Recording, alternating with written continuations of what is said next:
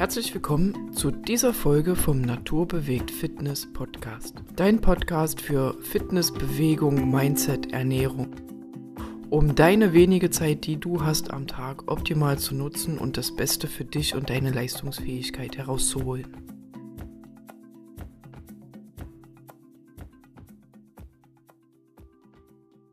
Hi, herzlich willkommen zum Naturbewegt Fitness Podcast, der Podcast für Unternehmer, die mehr für ihre Fitness tun wollen und einfach leistungsfähiger im Alltag sein wollen.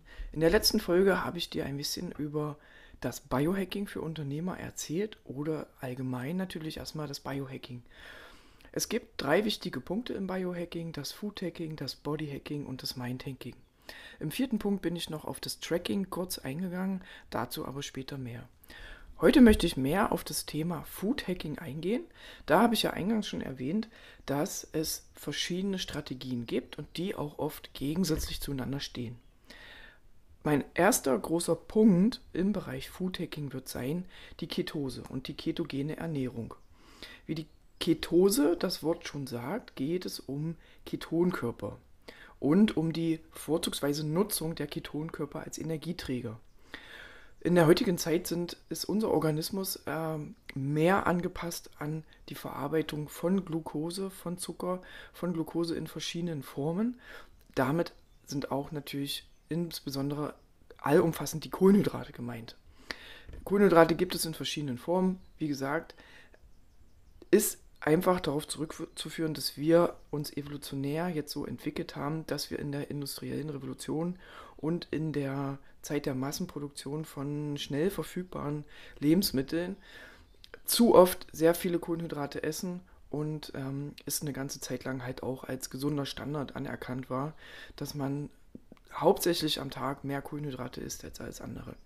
Das ist natürlich aber jetzt im Laufe der Wissenschaft äh, so langsam auch überholt und es hat sich im Laufe der letzten Jahre oder auch schon des letzten Jahrhunderts herausgebildet, dass es verschiedene Ernährungsformen gibt und dass es für viele oder für alle Leute auch unterschiedlich gute Ernährungsformen gibt. Also nicht jeder Körper reagiert gleich auf die Wunderdiät XY, sondern jeder Körper reagiert unterschiedlich. Wir sind halt alles Individuen.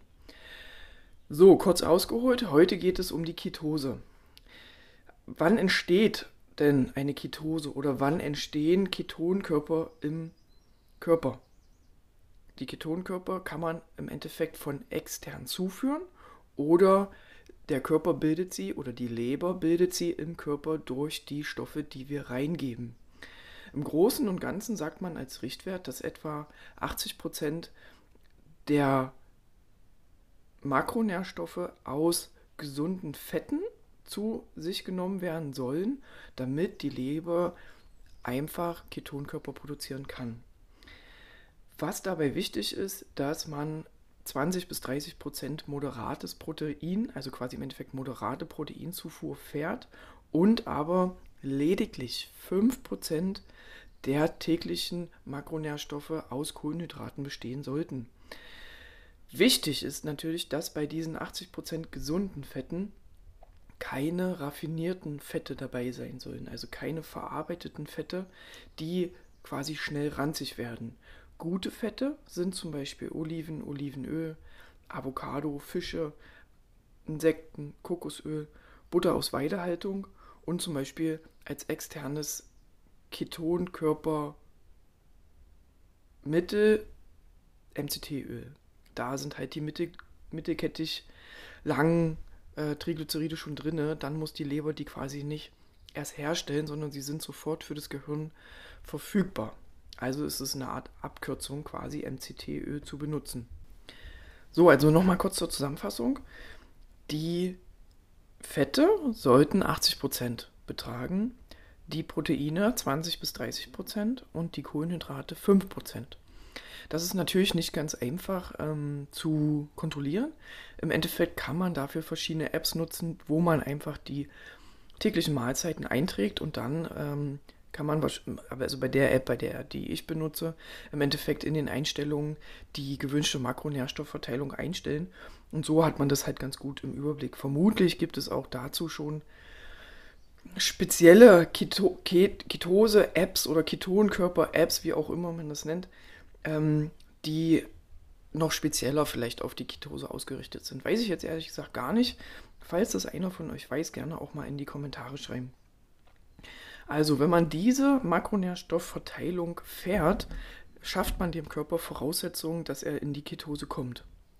So, der Körper kann im Endeffekt diese Fette nutzen, um in der Leber Ketonkörper zu produzieren. Diese können die Blut-Hirn-Schranke überwinden und das Gehirn kann damit halt leistungsfähig arbeiten. Aus evolutionärer Sicht muss man sagen, dass die Ketose ein sehr guter Zustand ist, um die Energie zu verarbeiten. Es ist im Endeffekt so, dass wir ja in unserer Entwicklung äh, immer Phasen hatten, wo man Nahrung gefunden hat, wo man Beeren gefunden hat oder irgendwie irgendwelche Rinden, die man essen konnte oder halt ein Tier erlegt hat. Aber es gab halt auch dann Zeiten der Nahrungskarenz. Also das heißt, dass man nichts zu essen gefunden hat und halt nicht jeden Tag was zu essen auf dem Tisch hatte und schon gar nicht zwei bis drei oder wie es mal gang und gäbe war, drei bis fünf Mahlzeiten am Tag. Das ist halt eine Errungenschaft der neueren Zeit. Im Endeffekt haben wir uns ja aber in der Evolution so entwickelt, dass wir auch ohne Essen mal klarkommen. Und da kannte unser Körper oder der Körper unserer Vorfahren sehr gut den Zustand der Ketose. Es ist so, dass die Ketonkörper, ähm, wenn man sie jetzt mit Brennmitteln, was sie natürlich sind, sie sind irgendwo ein Energiespeicher. Und wenn man sie mit Brennstoffen, sage ich mal, vergleicht, wären sie für einen Grill Grillbriketts und die Kohlenhydrate wären eher ähm, Papierblätter, sage ich jetzt mal. Also es ist einfach von der Energie, die in den Stoffen gespeichert ist, viel mehr als bei Kohlenhydraten. Dementsprechend kann unser Körper sie natürlich auch viel länger davon zehren und viel größere, höhere Energielevel erreichen. Die Ketose ist im Endeffekt dann wiederentdeckt worden in der Vergangenheit, dass sie als mögliche Therapiemöglichkeit bei der Epilepsie ähm, eingesetzt wird und auch massiv das Entzündungsgeschehen im Körper verringert. Dazu gibt es zahlreiche Studien. Wer möchte, kann da gerne mal einfach im Internet suchen oder ich verlinke es unten in, der, in den Shownotes. Was auch ganz wichtig ist, ist, dass man in der Ketose, so berichten jedenfalls die meisten, einen stark erhöhten Fokus hat. Und das ist natürlich für Unternehmer total wichtig. Das sehe ich bei mir auf Arbeit, wenn ich im intermittierenden Fasten bin oder halt in einer normalen Fastenperiode von mehreren Tagen. Dann ist es so, dass mein Fokus teilweise schon sehr, sehr, sehr hoch ist und ich einen riesengroßen Unterschied feststellen kann. Ähm, Im Gegensatz zu Tagen, wo ich frühmorgens frühstücke, bevor ich zur Arbeit fahre. Das ist schon für mich persönlich ähm, eine krasse Eigenschaft der Ketose. Und dieser Fokus ist natürlich für gerade Hochleistungsunternehmer oder Führungskräfte, Selbstständige massiv wichtig, weil wenn du in einer Beratung sitzt und dein Körper eigentlich nur mit der Verdauung der dicken, fetten Kohlenhydrate in deinem Magen beschäftigt ist oder in deinem Darm, Magen-Darm-Bereich, dann ist natürlich so, dass dein Fokus sonst wohin geht, aber nicht äh, in die in die Beratung, in der du gerade sitzt. Und warum ist das so? Weil dein Blutzucker stabil bleibt. Kohlenhydrate und die darauf folgende Insulinausschüttung, die dann quasi den Blutzuckerspiegel regulieren, dämpfen deine Fähigkeit zum Fokus. So, das ist halt quasi im Fastenzustand einfach viel besser über die Ketonkörper zu lösen. Ist im Endeffekt die zeitweise oder das zeitweise Verbringen deiner Zeit in einer Ketose schafft halt für deinen Körper einfach eine höhere metabolische Flexibilität. Das heißt, dein Körper lernt wieder deine alten Energieverarbeitungsmechanismen kennen. Also durch die zurückliegenden Jahre unserer ganzen verarbeiteten kohlenhydratreichen Produkte sind wir relativ gut angepasst an die Verarbeitung der Kohlenhydrate ähm, und können schwer in die Ketose reinkommen. Zunächst natürlich.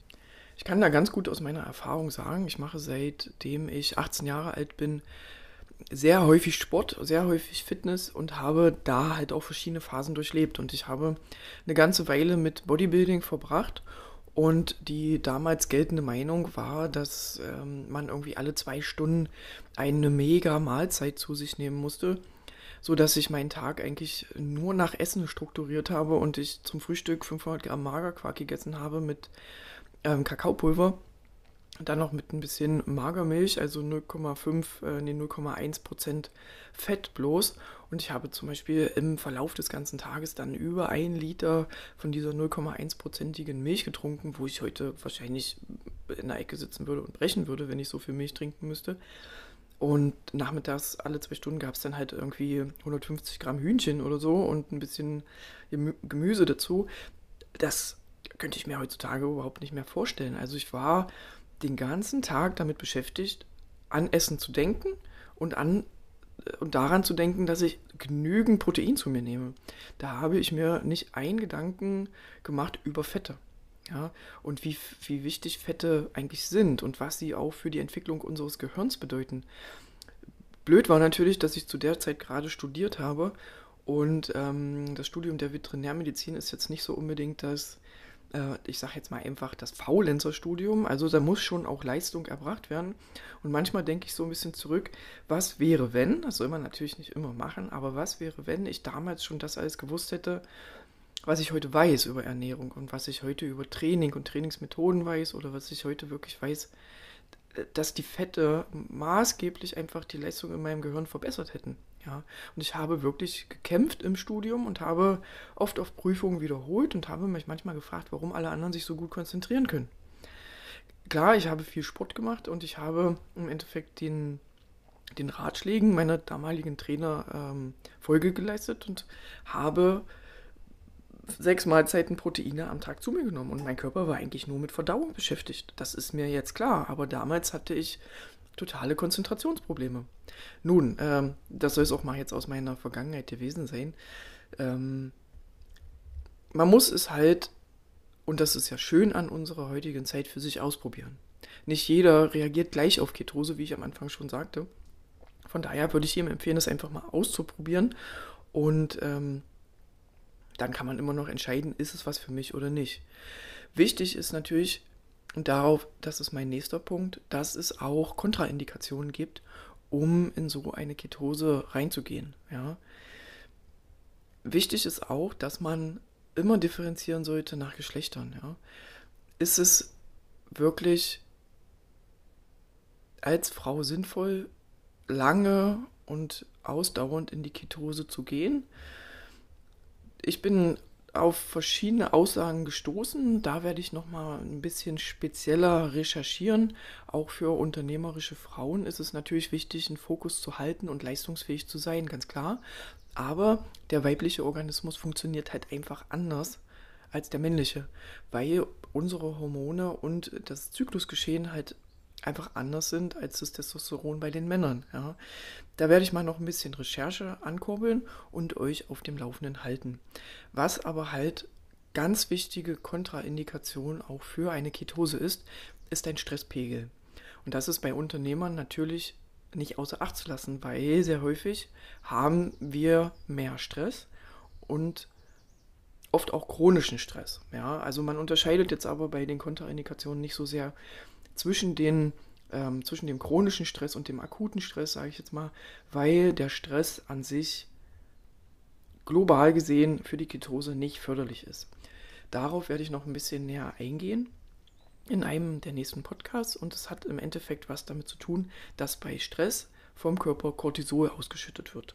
Und das Cortisol führt dazu, dass Insulin ausgeschüttet wird und Kohlenhydrate aus den internen Speichern im Körper ähm, freigesetzt werden. Also eigentlich werden erst die Kohlenhydrate freigesetzt und dann das Insulin ausgeschüttet. Aber es ist halt quasi ein Ketose-Unterbrecher-Stress, sage ich jetzt mal. Und auf diese Wichtigkeit, weil das ist wirklich für Unternehmer maßgeblich, dass sie einfach das wissen, dass wenn sie zu viel Stress haben, Stress kann aber auch sein, sechsmal CrossFit in der Woche zu trainieren, ist halt ein physiologischer, ein, ein, ein körperlicher Stress und kein seelischer Stress. Das ist aber der Ketose relativ boogie, ja. Die Reaktionen des Körpers über die Cortisolausschüttung sind die gleich, ist die gleiche. Ja. Ich hoffe, euch hat die erste Folge zum Thema Ketose gefallen. Das ist für Unternehmer schon ein sehr wichtiger Punkt der Ernährung. Und ähm, im Endeffekt ist es so, dass es so viele verschiedene Ernährungsformen, Möglichkeiten gibt, dass man einfach für sich selbst das Beste herausfinden muss, um einfach eine Leistungsfähigkeit zu haben oder den Fokus zu erhöhen. Also wenn ihr Fragen habt oder Kommentare, einfach unten reinschreiben. Ihr könnt mir auch gerne eine Mail schreiben und ich freue mich auf die nächste Folge. Eure Konstanze.